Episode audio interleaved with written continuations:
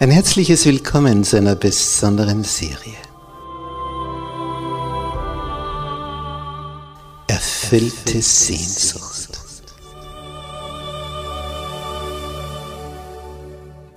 Die Welt der Bibel.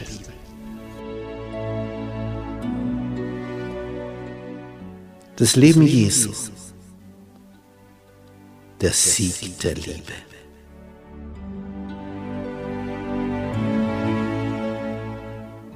Der Sohn Gottes.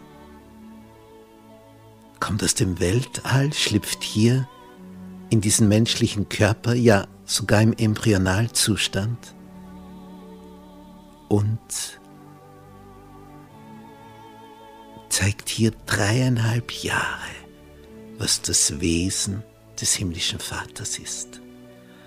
Es ist faszinierend, diesem Heiland nachzuspüren wie der denkt, wie der fühlt, wie der handelt, wie er verblüfft, wie er verärgert, wie er begeistert, wie er Menschenherzen froh macht. Ich freue mich, wenn du mit dabei bist, auf den Spuren des Sohnes Gottes.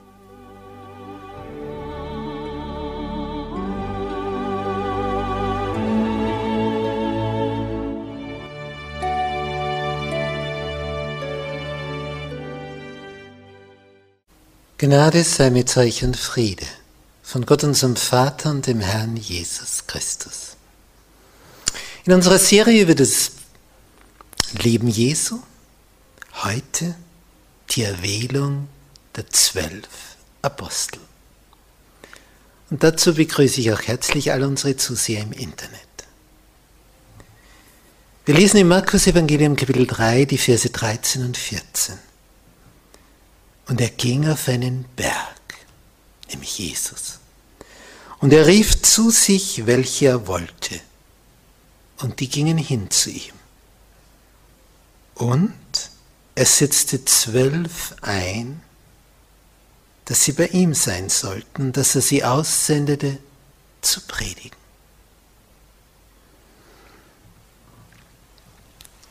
Das See Genezareth ist ein besonders beeindruckendes Naturdenkmal in Gottes Schöpfung.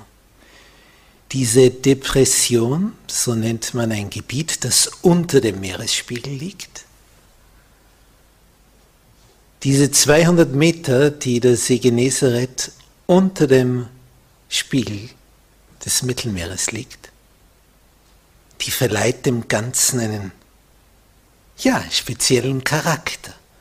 Man kommt so von der Hochebene und blickt hinunter in diese Senke. Der ganze Jordangraben, eine tiefe Senke. Es geht immer tiefer, tiefer, tiefer hinunter, bis es beim Toten Meer minus 400 Meter erreicht.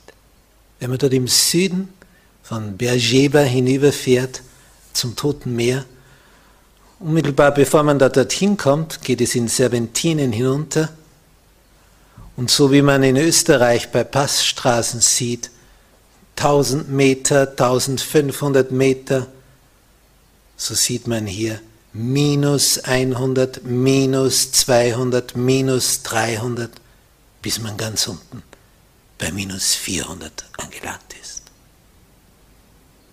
Einzigartig. Und beim See Genezareth ist das Schöne gegenüber dem Toten Meer, dass hier alles lebendig ist, fischreich. Der Jordan fließt hinein und fließt am anderen Ende wieder hinaus. Beim Toten Meer fließt er nur zu, aber nicht mehr weg. Es liegt ja tiefer als der Meeresspiegel. Kann nirgendwo mehr hin. Das Tote Meer ist tot. Kein Lebewesen befindet sich drinnen. Dagegen der See Genezareth, lebendig, fischreich ein herrliches Klima, die Berghänge ringsumher, bewachsen, üppige, feine, gut gedeihende Natur.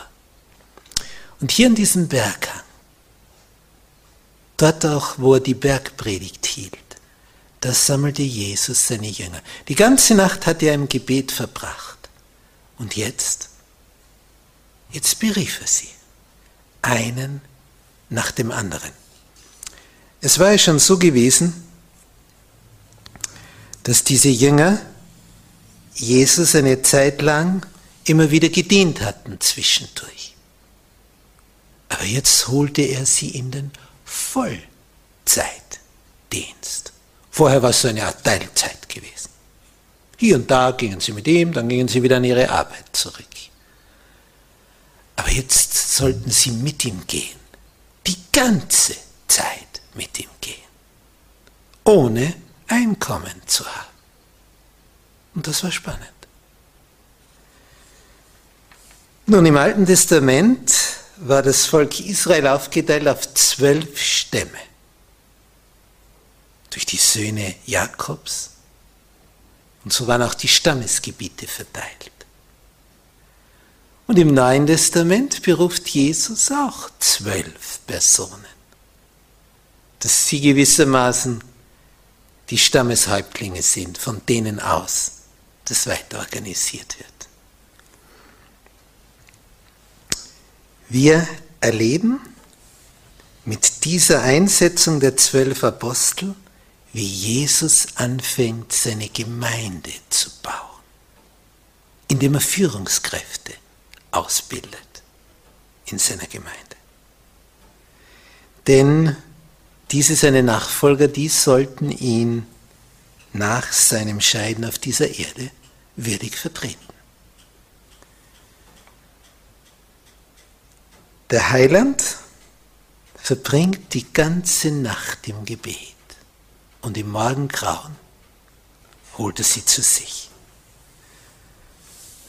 Da haben wir einmal diese Schar der Ersten, die schon am Jordan der Predigt von Johannes dem Täufer gelauscht hatten. Da haben wir die, die ganz am Anfang schon dabei gewesen waren.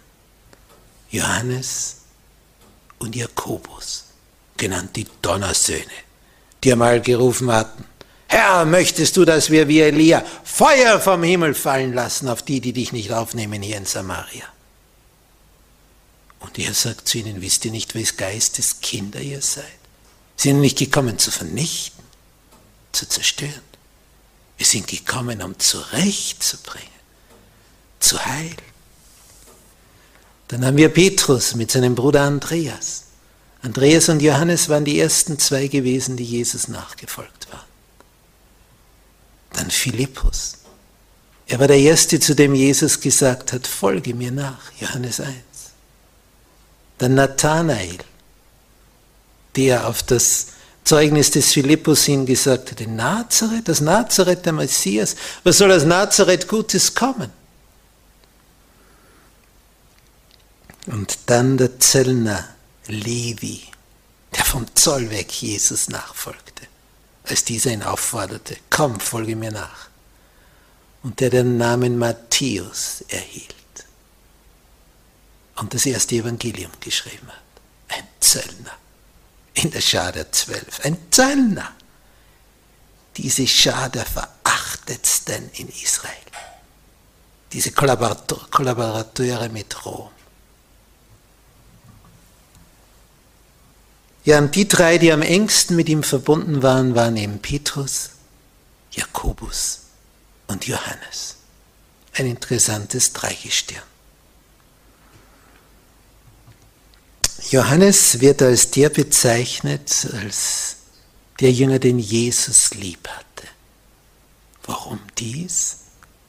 Denn der Heiland liebte sie alle.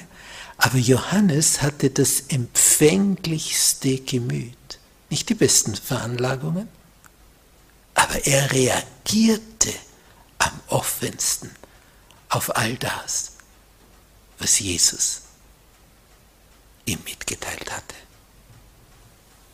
Er war der Jüngste von den Zwölf und er öffnete sein Herz am weitesten.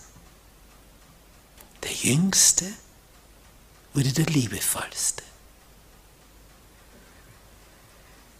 Dieser Philippus war wie Petrus und Andreas aus Bethsaida, dieser Stadt im Norden des Sees Genezareth gelegen anstatt dass die Fischer hervorkamen. Bethsaida. Dieser Philippus hatte schon der Lehre des Täufers gelauscht. Er suchte aufrichtig nach der Wahrheit. Und doch fiel es ihm schwer zu glauben, zu vertrauen. Nicht jeder tut sich da gleich leicht. Philippus war einer, der schwerfällig in dieser Hinsicht unterwegs war. Als die 5000 dort am Ufer des Sees sich lagerten und Philippus sich fragte, woher das Brot für die vielen? Das antwortete er,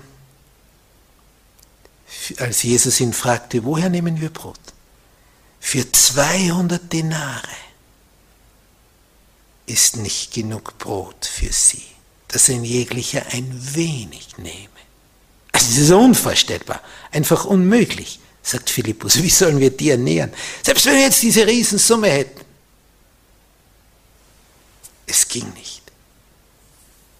Es mangelte ihm an Glauben. Und als dann später einmal Griechen kamen zu Philippus und sagten, wir möchten Jesus gerne sehen, wusste er nicht recht, was er damit anfangen sollte und ging zu Andreas und sagte, du, die wollen Jesus sehen, was machen wir? Er brauchte Hilfestellung.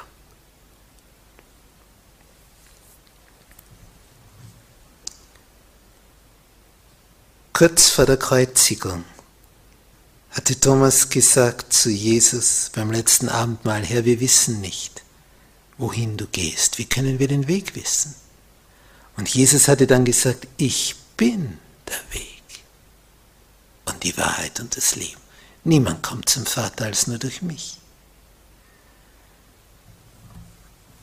Und wenn ihr mich kenntet, so kenntet ihr auch meinen Vater. Und dann sagt Philippus, nachzulesen in Johannes 14, Verse 5 bis 8, Herr, zeige uns den Vater. Das genügt uns.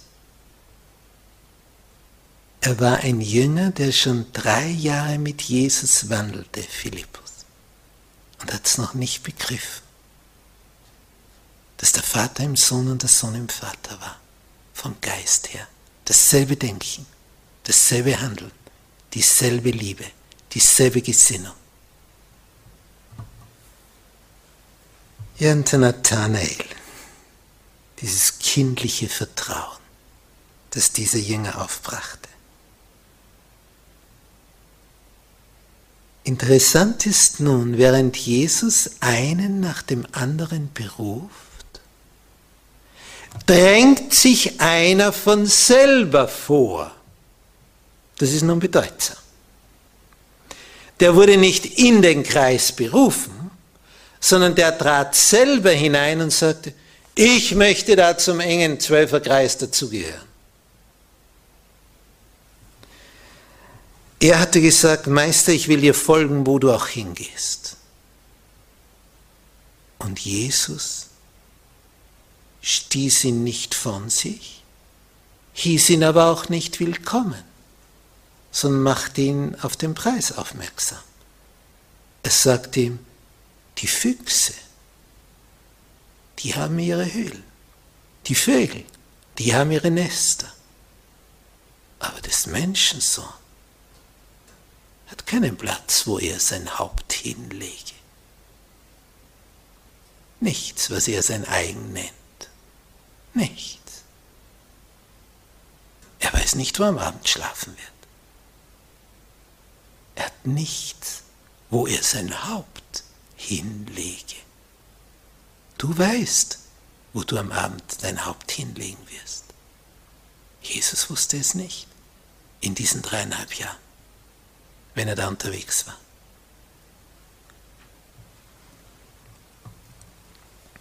Judas war überzeugt, dass Jesus der Messias sei. Und er hoffte, durch Jesus aufzusteigen, Karriere zu machen. Wenn das der Messias ist und ich gehöre zum engsten Kreis, ja dann, dann gehöre ich zur zukünftigen Regierung. Das war Judas seine Motivation. Hier kommt der neue Messias, da will ich gleich von Anfang an mit dabei sein. Und Judas war eine achtunggebietende Erscheinung. Er war der Größte an Gestalt unter allen Jüngern. Und er konnte auftreten, der konnte reden, der konnte auf sich aufmerksam machen. Ja, die Jünger selber haben gesagt, Jesus, den, den nimm auf. Mit dem punkten wir. Der hat Begabung. Der ist uns rhetorisch überlegen. Der versteht es, sich auszudrücken. Der weiß, wie man sich benimmt. Der weiß, wie man umgeht mit den Mächtigen der Gesellschaft. Der ist begabt. Den holen wir in unsere Mitte. Judas von Ischariot.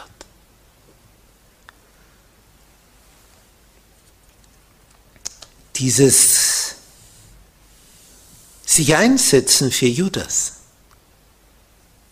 obwohl dieser Judas von einer falschen Motivation geprägt war.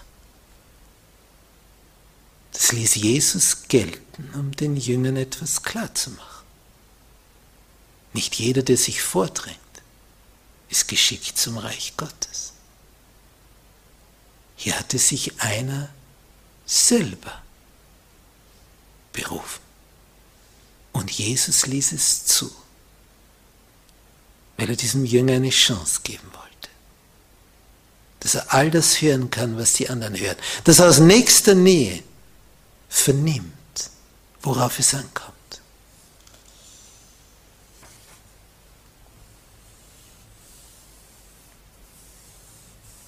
Judas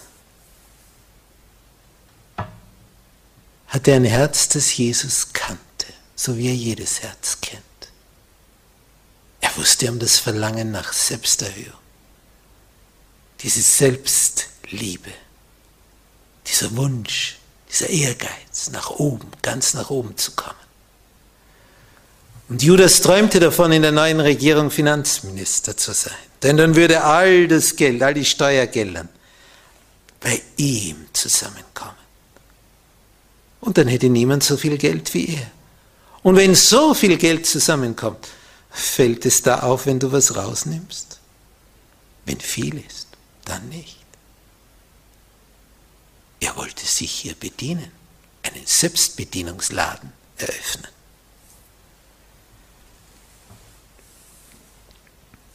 Judas war geprägt vom Dämon der Selbstsucht.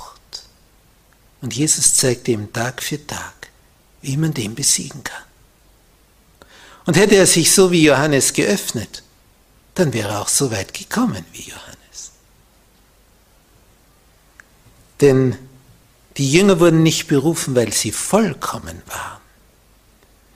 Aber trotz ihrer Unvollkommenheit wurden sie erwählt. Ja, warum denn das?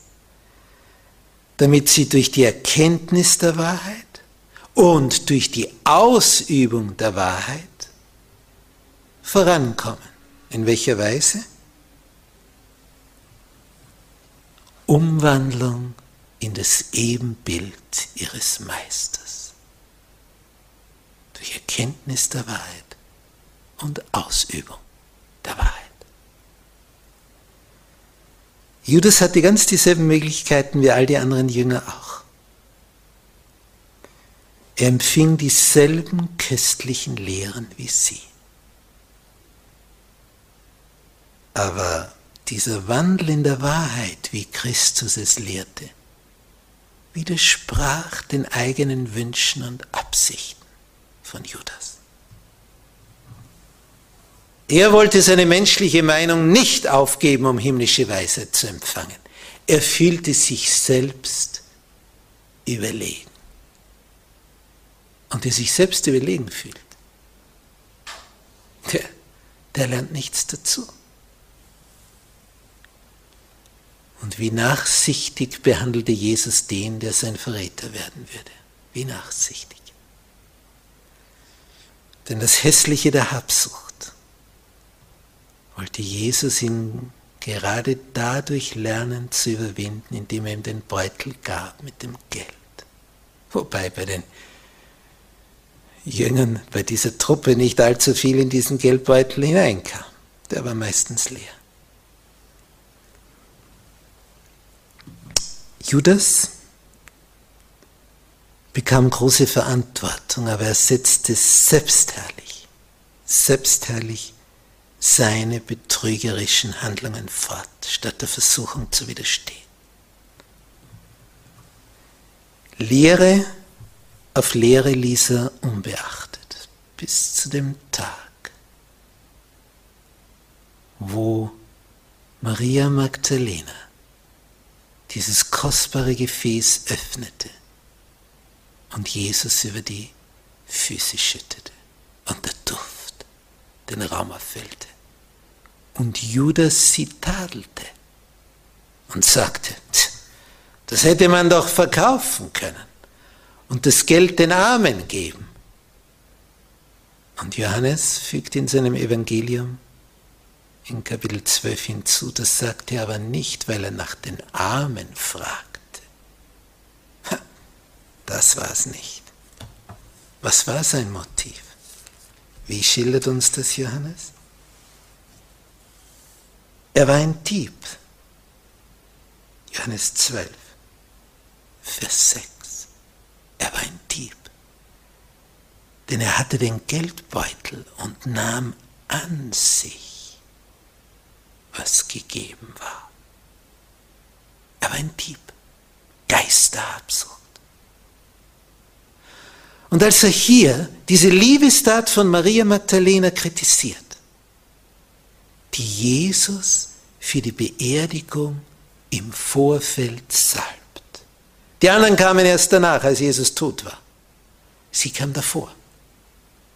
Sie hatte das ernst genommen, als Jesus sagte, er würde jetzt sterben.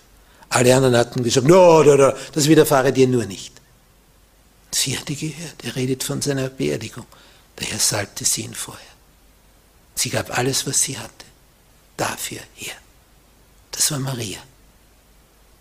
Sie liebte. Und diese Liebestat rügte Judas. Ihm wäre viel lieber gewesen, sie jetzt verkauft, hätte ihm das Geld gegeben und er hätte wieder wie ein Dieb da hineingreifen können. Das hätte er gewollt. Und da tritt jetzt Jesus auf, wo eine Liebestat für ihn geschieht. Und ein anderer kritisiert das. Da kann er nicht schweigen. Was sagt Jesus zu Judas? Judas bekommt einen scharfen Verweis. Und dieser Verweis hat dazu geführt, dass er sich gesagt hat, und jetzt verrate ich ihn, jetzt gehe ich zu den Hohepriestern. Den Kritik vertrug er ganz, ganz schlecht. Er hat selber ständig kritisiert, Jesus kritisiert, aber Kritik einzustecken, dafür war Judas nicht geschaffen. Jesus erteilt ihm einen scharfen Verweis, als er Maria Magdalena kritisiert. Lass sie in Frieden, sagt Jesus zu Judas. Johannes 12, Vers 7. Es soll gelten für den Tag meines Begräbnisses. Denn Arme habt ihr alle Zeit bei euch. Mich aber habt ihr nicht alle Zeit.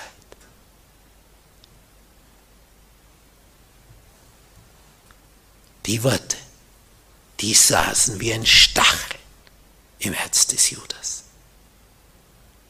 Er kam sich selbst weiser vor als Jesus. Und für so einen Menschen gibt es keine Hoffnung. Wer aber merkt, wie er daneben handelt, wie er verkehrt unterwegs ist, dass er dies und das nicht richtig hinbekommt und darum ringt, nach mehr Weisheit, nach mehr Liebe, dem wird es gegeben werden. Der wird es von oben bekommen, von seinem Papa im Himmel. Wer aber meint, ich bin ja der Größte und der Beste und Jesus liegt falsch, für den gibt es keine Hoffnung. Statt im Licht zu wandeln, zog Judas es vor, seine Fehler zu behalten. Er nährte weiter böse Wünsche, rachsüchtige Leidenschaften und finstere, trotzige Gedanken, solange bis Satan volle Gewalt über ihn hatte. So wurde Judas zum Verräter.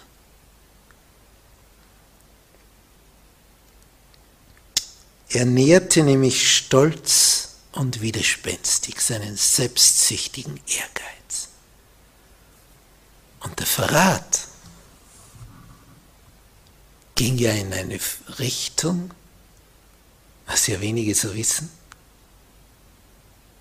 Es ging ihm nicht darum, Jesus zu vernichten, sondern Judas meinte aufgrund seiner eigenen Gesinnung und selbstsüchtigen Gesinnung, man muss Jesus in solch eine furchtbare Situation zwingen, dass er sich wehrt.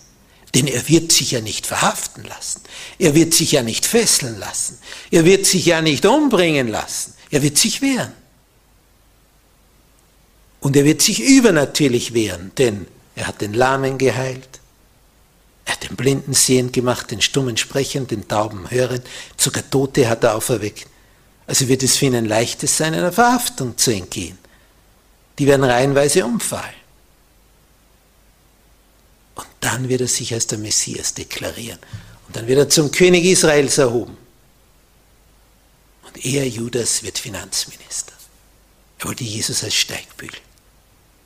Und Judas war danach entsetzt, als er merkte, Jesus lässt sich verhaften, er lässt sich geißeln, er lässt sich kreuzigen, er lässt sich töten, er steigt nicht vom Kreuz. Er schon auf dem Weg zur Kreuzigung sah die ganze Menge einen am Baum hängen. Davon später mehr. Aber nicht nur Judas hatte ernste Fehler. Alle Jünger hatten ernste Fehler, als Jesus sie in seinen Dienst rief. Und sie waren verschiedenartiger, als wie man sich das nur vorstellen kann. Da war Simon, der Zelot, ein Eiferer, der bis dorthin, wo er mit Jesus ging, immer einen Dolch dabei hatte. Wenn sich eine Gelegenheit bietet, im Dunkel der Nacht einen Römer umzubringen, dann wollte er das tun. Er wollte mit Waffengewalt den Umsturz herbeiführen. Und auf der anderen Seite der Zöllner Matthäus, Levi, der mit den Römern zusammenarbeitet. Der eine, der die Römer umlegen will, der andere, der mit den Römern wackelt, gemeinsame Sache macht. Größer kann der Gegensatz nicht sein. Ein heißblütiger Simon, genannt Petrus, ein vorsichtiger, schüchterner Thomas. Eine bunte Mischung. Jeder einzigartig auf seine Art und Weise. Jeder mit Gaben und Talenten und mit Fehlern behaftet. Und Jesus nimmt diese bunte Truppe auf, weil er in ihnen etwas sieht. Er sieht, dass sie durch die Zeit mit ihm verändert werden können. Und so ist es auch mit dir. Stell dir ein Rad von einem Fahrrad vor. In der Mitte die Achse, die Speichen, die da alle zur Mitte hinführen, die das stabilisieren, diese Felge. Egal nun von welcher Seite du kommst, hin zur Achse, zur Mitte. Ob von hier, von hier, von hier, von hier. Es ist immer gleich weit zur Achse. Das Zentrum, die Narbe, bildet Jesus. Und du sitzt da außen auf der Felge. Je näher du zu Jesus kommst, desto näher kommst du auch deinem Nächsten. Je näher jeder zu Jesus kommt, desto näher kommen wir zueinander. Streit, Eifersüchteleien, Konkurrenzdenken. Das ist draußen am Rand der Felge, wo du noch weit weg bist. Aber wenn du dich mit Jesus beschäftigst, kommst du immer näher zu ihm. Und dein Kollege auch. Und je näher ihr zu Jesus kommt, desto näher kommt ihr zueinander. Am Ende sind wir alle bei ihm in Einheit. Er schafft die Einheit. Wir sind verschiedenartig. Darauf kommt es an. Da draußen bekriegen wir uns und schießen unsere Pfeile hin und her. Hin zu Jesus. Zeit mit Jesus. Das verändert uns. Wir werden wie er. Teilhaber der göttlichen Natur, die die menschliche Natur überlagert. So empfangen wir göttliche Kraft, um in Gottes Ebenbild umgewandelt zu werden. Darauf kommt es an. Und der Zöllner Levi Matthäus, der Feuerkopf Simon, der kühne, von jedem Ereignis bewegte Petrus, der niedrig gesinnte Judas, der treuherzige, aber zaghafte und furchtsame Thomas, der träge Philippus mit seinem zweiflerischen Verstand, die ehrgeizigen, freimütigen Söhne des Zebedeus, nämlich Jakobus und Johannes, alle miteinander, mit ihren verschiedenen Fehlern, mit ihren angeborenen und angewohnten Neigungen zum Bösen. Sie wurden zusammengebracht. Und ihre angeborenen und angewöhnten Neigungen zum Bösen wurden verändert durch die Begegnung mit Jesus. Sie wurden andere Menschen, ganz andere Menschen. Sie erlebten Jesus, indem sie ihn betrachteten, Zeit mit ihm verbrachten. So wurden sie verwandelt. Jesus zwingt nicht. Judas nahm es nicht an. Aber von zwölf taten es elf. Extreme Ausbeute. Wenn Christus in ihren Herzen wohnte, konnte keine Uneinigkeit unter ihnen sein. Seine Liebe würde sie dahin bringen, einander zu lieben. Nachdem er die Unterweisung für seine Jünger beendet hatte, dort an diesem Berghang, kniete er sich nieder. Er kniete mitten unter diesen Zwölfen, legte seine Hände auf diese Schar, auf diese Häupter und er weihte sie mit einem Gebet zu ihrer heiligen Aufgabe. Hier war die Gründung der Gemeinde auf Erden. So hat Jesus begonnen. Er bildete Führer aus, geistliche Führer.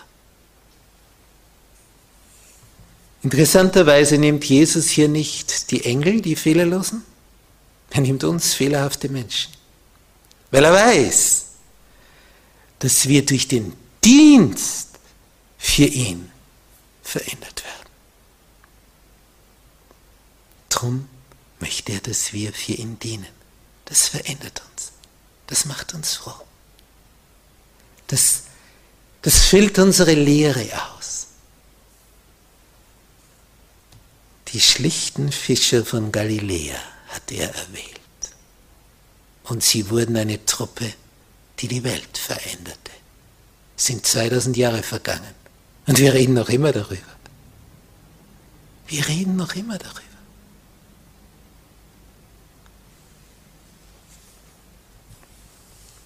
Wir sollen mit den Engeln des Himmels zusammenwirken, um der Welt den Heiland nahezubringen. Bist du mit dabei? Amen.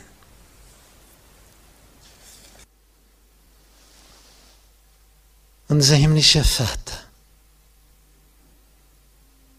du hast uns in deiner Liebe deinen Sohn gesandt. Danke, Herr Jesus, für deine Willigkeit, uns hier zu dienen. Danke, dass du bereit bist mit uns, Menschen, die wir so voller Unvollkommenheiten sind, dass du dennoch bereit bist, mit uns zusammenzuarbeiten. Du bist so ein liebevoller, würdiger Gott. Oh, hab du Dank, oh Herr, dass du der bist, der uns über die Maßen liebt. Danke, dass du uns berufst in deine Fußstapfen zu treten, dir zu dienen, bei dir zu sitzen, dein Wort zu lesen, deine Beweggründe, deine Liebe zu studieren. Und je mehr Zeit wir mit dir verbringen, mit offenem Herzen, desto mehr werden wir wie du. Und das ist unsere Sehnsucht. Danke, dass du sie erfüllst.